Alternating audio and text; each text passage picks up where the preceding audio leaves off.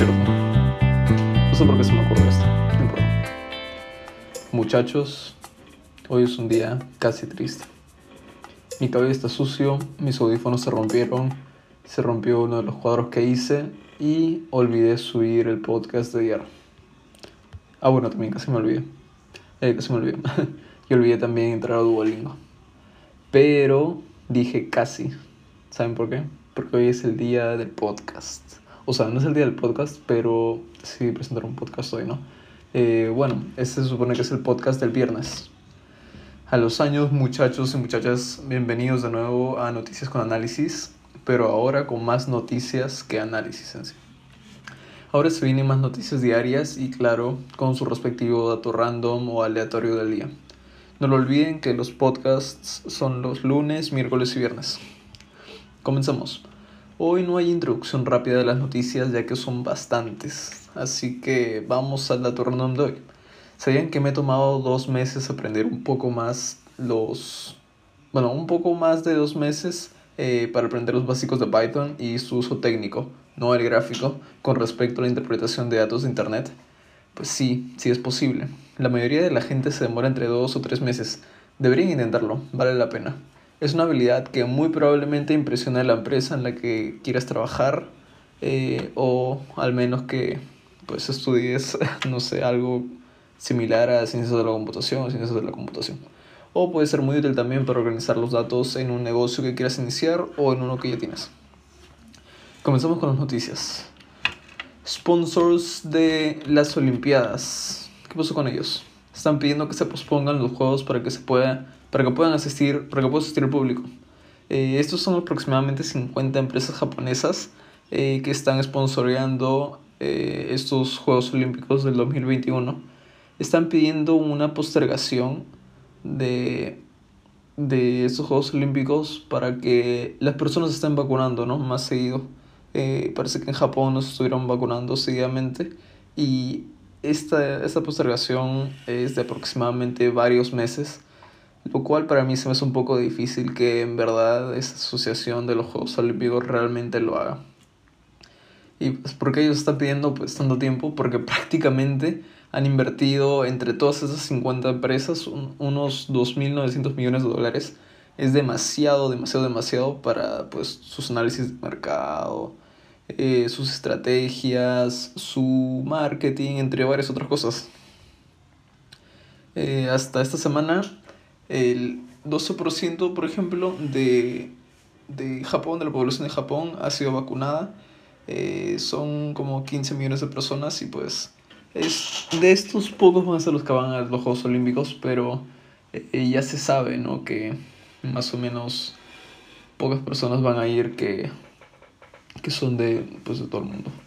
Ahora, eh, Mercado Negro escribió un, un artículo sobre esto en el cual pues ahora lo voy a citar. Los directivos de las grandes empresas de Japón están divididos respecto de los Juegos Olímpicos, aunque muchos quieren que se realicen aún postergando su arranque. Otros, como Masayoshi Son, que es el fundador de SoftBank, y Hiroshi Mikitani, que es el líder de Rakuten, es un gigante del e-commerce, se oponen a este cambio. Akio Toyoda, por su parte, que es el CEO de Toyota, se quejó públicamente del lento avance de la vacunación en Japón, lo que impacta directamente en el evento. Siguiente noticia. ¿Acaso HP está a punto, o bueno, de hecho ya, lo hice, ¿no? HP eh, tuvo una probable jugadota por comprar a HyperX. ¿Conocen eh, la empresa HyperX? Es, seguro lo han visto en su, en su Radio Shack o Coolbox local. Es una marca de periféricos, no sé si se dice así. Bueno, el punto es que son audífonos para la gente gamer, los que juegan en videojuegos, ¿no? Por computadora, entre otras plataformas. En sí, HP eh, anunció hace poco que ha cerrado unas negociaciones con HyperX y prácticamente ya HP eh, ya tiene la adquisición de HyperX. Eh, el precio fue 425 millones y a mí me parece que es una, o sea, una estrategia así súper genial. No es, no es una jugada como lo pone Mercado Negro. Porque todo lo que los chips, eh, las fábricas que vienen comprando esa empresa, pues ayudan a que HP pueda desarrollar más allá pues su línea de productos de audífonos, por ejemplo, o de teclados o de laptops. Así que eh, según Cho, que es uno de los que está hablando en esa entrevista del mercado negro eh, con respecto a HP, eh, dice que la adquisición mejora aún más nuestra, nuestra capacidad de crear las experiencias informáticas del futuro. se refiere a expandirnos hacia otras áreas valiosas y generar nuevas fuentes de crecimiento. Siguiente noticia. ¿Acaso es el final de PayPal? No lo creo. En este caso, eBay lo descarta como medio de pago para sus vendedores y pues la verdad es que no creo, no creo que PayPal pues le, le, pase, le pase algo, ¿no? Pero algo que sí siento, ahora que leí este artículo, era que eBay creo que compró a PayPal, entonces prácticamente como que lo quiere, lo quiere eliminar o algo así pero no creo que funcione porque aún hay otras plataformas que dependen de, de PayPal, pues como medio de, de, de, venta, pues el medio más fácil, ¿no? Eh, sí, es prácticamente eso. Eh, no sé, aquí en Mercado Negro nos dice que es importante destacar que eBay compró a PayPal en el 2002 y desde entonces este ha sido uno de los métodos de pago característicos de la plataforma y que podía ser usado tantos para perdón, y que podía ser usado tanto para vender como para comprar productos. Varios de sus, también es importante resaltar que varios de sus eh, vendedores en eBay pues han amenazado a la marca porque esa era la, la forma más fácil ¿no? de vender sus productos mediante la plataforma pero pues parece que a la empresa no le importó. Eh, y bueno, pues ahí parece que hay algo raro porque la verdad mm, eBay dice que va a comenzar a bloquear unas cuentas que siguen usando PayPal. En fin, es un tema bien, bien, bien complicado que deberían leerlo. Eh, como siempre, todos los links de las fuentes están en la descripción. Siguiente noticia. Eh, habla sobre Google. Ya saben, es lo normal, ¿no? empresas enormes, gigantes, están teniendo sanciones millonarias prácticamente. En este caso a Google le tocó una deuda, perdón, una sanción de 220 millones de euros por prácticas monopólicas. Pero a mí me parece que esto es algo normal porque esto sí o sí, pues ya sabemos que va a suceder. Eh, solo le quieren quitar el dinero, nada más. La mayoría de estas empresas que tienen mucho poder lo que suelen hacer es siempre vender información privilegiada porque eso les da aún más poder eh, adquisitivo y, y, pues, y también pues, de dinero, ¿no? Eh, confianza, entre otras cosas. Eh, esta denuncia parece que comenzó en el 2019 por otras compañías, News Corp, The Sun, que es propiedad de Wall Street Journal, el grupo belga Russell y el periódico le Figaro, no sé cómo se diga en francés, pero es un periódico francés. Eh, es una deuda, eh, perdón, una sanción enorme. Y según Mercado Negro, ya que esta, también esa, esa noticia también sacada en Mercado Negro, eh, nos dice que una decisión que contempla cambios en su sistema publicitario a nivel global para no ser catalogado como abusador entre las prácticas que le otorgan una posición privilegiada y descrita por otros como dominante. Cabe destacar que la compañía de Mountain View no apelará la decisión tomada. De aquí prácticamente nos está diciendo que esto es una, no sé, una decisión abusadora, pero no me parece abusadora porque ya varias empresas hacen eso y pues no, no les han hecho nada, o sea, prácticamente le han querido quitar la plata a Google, o sea, directamente. Bastante plata, ¿eh? Siguiente noticia. Eh, atentos desarrolladores, han convocado una hackathon para identificar soluciones digitales en desarrollo empresarial. Ah, esperen, también me olvidé. Aparte de esta hackathon, hay una de una empresa de criptomonedas que se llama eh, Pi. Es una criptomoneda que se llama Pi. Eh, pueden ingresar a, a Instagram o Twitter y buscarlo. Y también están convocando una hackathon donde creo que van a dar unos premios. Y pues todos esos premios eh, y pues lo que aprendes en el proceso eh, siempre te ayuda, ¿no? Entonces es importante para mí, para ustedes, eh, que les pueda eh, entregar ese tipo de información, ese tipo de oportunidades para ustedes. Así que volvamos a esa noticia. En Perú están convocando, están convocando una hackathon para identificar soluciones digitales en desarrollos empresariales. Esta viene por Innovate Perú y una startup llamado Uni, que hablan sobre una solución, perdón, que están intentando encontrar una solución digital que genere un impacto en la recuperación de la economía del distrito de Jesús María. Eh, esta noticia pues prácticamente fue copiada y pegada por Andina, pero lo salió en el mercado negro. Eh, involucra dos retos. Eh, uno es de desarrollo empresarial según Mercado Negro. El segundo reto es el de desarrollo de oportunidades de negocio. Y pues unos datos así chiquitos que les puede servir es que la actividad tendrá lugar el del 22 al 26 de junio y contará con conferencias, talleres y mentorías. inscripción es hasta el 17 de junio y se puede asistir como participante empresario. ¿Qué es el participante empresario? Son los participantes eh, quienes van a validar las soluciones planteadas. En el link de en el link que les dejo en la descripción ah, hay unas bases para completar para pues asistir o inscribirse como tal. Eh, de eso se trata esta hackathon. También no olviden chequear la de pie. Siguiente noticia es un, acerca de un CEO, el de Amazon. Jeff Bezos. Sí, Jeff Bezos. Eh, igual que los demás, parece que nos va a abandonar. Ya nadie nos quiere salvar. Se va a la luna. Mm, con su hermano. Eh, también es un hombre rico y pues van con la empresa de Jeff Bezos, que es Blue Origin, que también es una empresa, eh, pues, digamos que similar a la de Elon Musk y la de Brandon, ¿cómo se llama él? Richard Branson, nada de Brandon, Richard Branson. Y pues eh, se va a la luna, igual que los otros. Bueno, de hecho es el primero que se va a la luna. Los otros dos también se van a ir y pues eh, prácticamente nos habla de que eh, este cohete con el que están yendo es un cohete reutilizable. Bueno, al, decir reutilizable no se refieren al impacto que puede tener en el ambiente este, este cohete. Más reutilizable, pues quieren enfocarse en la parte de que este va a reducir costos de ir al espacio y hacerlos accesibles, no a la otra parte. Pero bueno, no importa.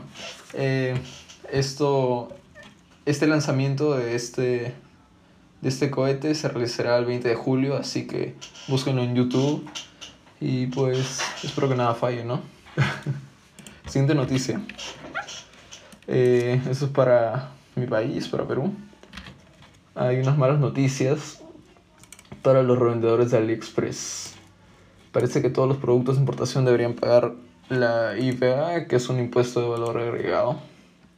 Eh, bueno, el título se explica solo, ¿no? Esto va a empezar desde el primero de julio y pues eso se aplica, acuérdense de esto, solo a AliExpress, no a Alibaba. Eh,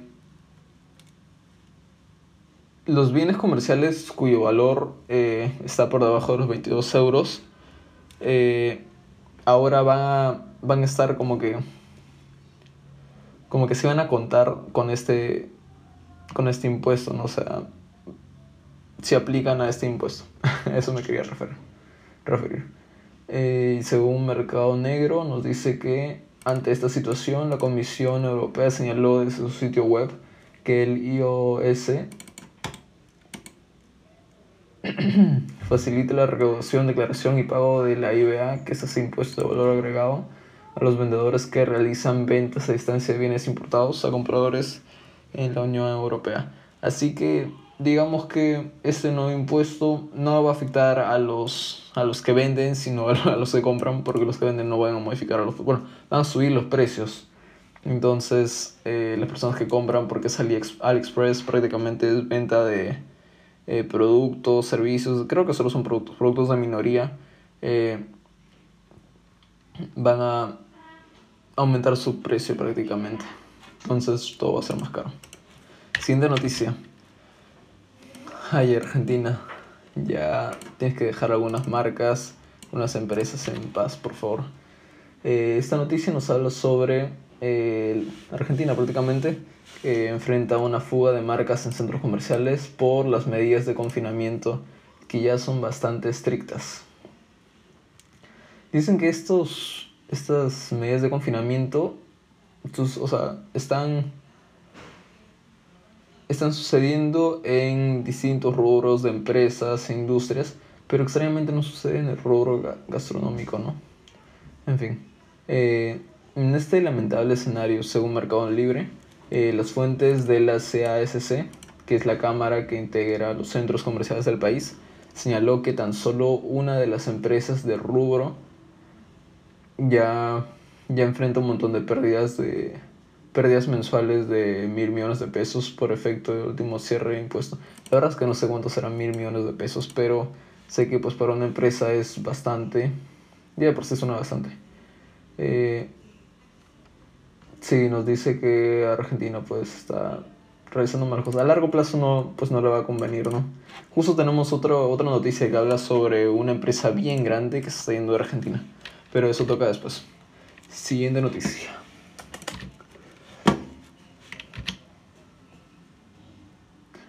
Ahí está, esta no me gusta. Hablo sobre Tailandia y cómo algunas tendencias digitales están peleando. Pero, ¿de qué tendencias digitales estamos hablando? Estamos hablando de Dogecoin. Yo que invertí o puse mi dinero en Dogecoin. Y los NFTs. Bueno, ahí nunca puse mi dinero porque era un poco riesgoso. NFT es, creo que lo, lo expliqué en un podcast anterior, es una un non-fungible token que es prácticamente eh, una tienes la propiedad de, de, digamos, un arte digital, algo digitalizado. Entonces es un poco confuso para mí. Prácticamente eh, las autoridades tailandesas están negando el uso, la compra, la venta de NFTs y de Dogecoin. El SEC o la Comisión de Valores de Bolsa eh, está regulando, bueno, en todo el mundo. Mm, eh, y por ejemplo en Tailandia dictaminó una nueva medida que limita el comercio de cripto, criptoactivos memes, tokens, tokens utilities como los no fungibles, fungibles en este territorio nacional, eh, según Bangkok, Bangkok, Bangkok, Bangkok, ah, poco difícil, Bangkok Post. Eh, bueno, nos habla sobre lo que, lo que escribió eh, el secretario general de la SEC eh, tailandesa y por qué pues está está está prohibiendo la comercialización de, de estas dos tendencias ¿no? Eh, prácticamente con esta noticia nos están diciendo de que eh, Tailandia pues ve un threat una amenaza eh, con, pues, con los tokens no fungibles o fungibles y eh, los, los Dogecoins, ¿no? Porque pues es una moneda de un meme y pues a la gente le gusta entonces. Es mucho poder prácticamente. Eh, ese país probablemente no lo puede contener y por eso lo prohíbe. Siguiente noticia. Ay, se me acaba el tiempo. No tengo memoria. Siguiente noticia. La siguiente noticia habla sobre una fintech que es una empresa, una empresa de tecnología financiera que se llama Klarna. Es una empresa eh, sueca, tiene una valoración bien bien alta que ronda unos 525 millones de euros y es una de las más valiosas de todo el mundo. Eh, ¿Qué cosa es Klarna? Klarna se dedica a financiar compras online bajo el eslogan compra ahora y paga después. Eso es Klarna. Si lo quieren, mm, si quieren ver por qué está valorizado bien, bien, bien alto, pues búsquenlo, ¿no? Siguiente noticia.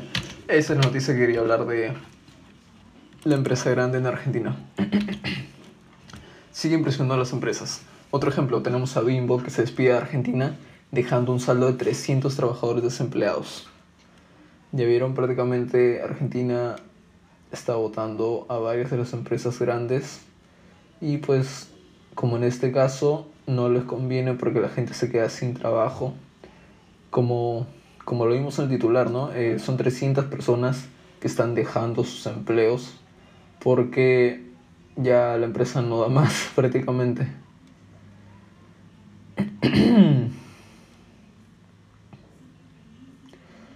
Dicen que hubo una especie de incendio en una de las plantas de, de Bimbo, por ejemplo en la de San Fernando. Bueno, aquí este artículo de Mercado Negro está explicando que el personal reseñó que los representantes empresarios habían señalado de forma previa al 10 de mayo último, cuando se incendió la planta de San Fernando, San Fernando su determinación de cerrar la sección de congelados porque se trataba de un área inservible y señalaron que esa fue la excusa para ejecutar un plan ya previsto. Por tal motivo han anunciado unas, unas acciones de protesta frente al establecimiento el próximo 18 de junio. O sea, prácticamente ellos se quieren ir y también los están votando. Qué fea situación. y aquí pues les dejo una tarea. Uy, ¿qué pasó? Bueno, no importa. Aquí les dejo una tarea. Es un momento de análisis. Winters, que es aquí una empresa peruana, está expandiendo su portafolio de repostería doméstica con el lanzamiento de una bueno, varias premezclas de que de pasteles, de brownies, entre otras cosas. Ahora pónganse a pensar por qué. Siguiente noticia. Ya salió otra otra compañía, otra ¿cómo decir eso? Otra, otra competencia para Clubhouse. ¿Se acuerdan de Clubhouse? Eh, lo, lo, introduje creo hace unas tres meses, cuatro meses. Eh, es una aplicación de, mm, de conversación en vivo mediante audio. En Clubhouse, por ejemplo, creo que se presentó, hablaron y bastante gente escuchó, creo que hablaron Elon Musk y creo que eh, el de Facebook, creo que Mark Zuckerberg. Bueno, estoy seguro que habló Elon Musk ahí. y pues la gente se emocionó y eso hizo que eh, esta plataforma se haya hecho bastante conocida. Y pues parece que otras grandes empresas le están viendo bastante futuro a este tipo de apps de transmisión de, de, audio en vivo. Eh, pues porque creo que piensan que la gente poco a poco se está informando más y van a querer como que contactar, no sé, es que este, este tipo de aplicaciones tiene bastantes usos y pues cada una de las empresas bien bien grandes están sacando sus alternativas. En este caso la Spotify se llama Green Room. Green, Green Room eh, tiene como que bastantes características, pero una de las más importantes es que puede integrarse con el, como que con el app de Spotify directamente.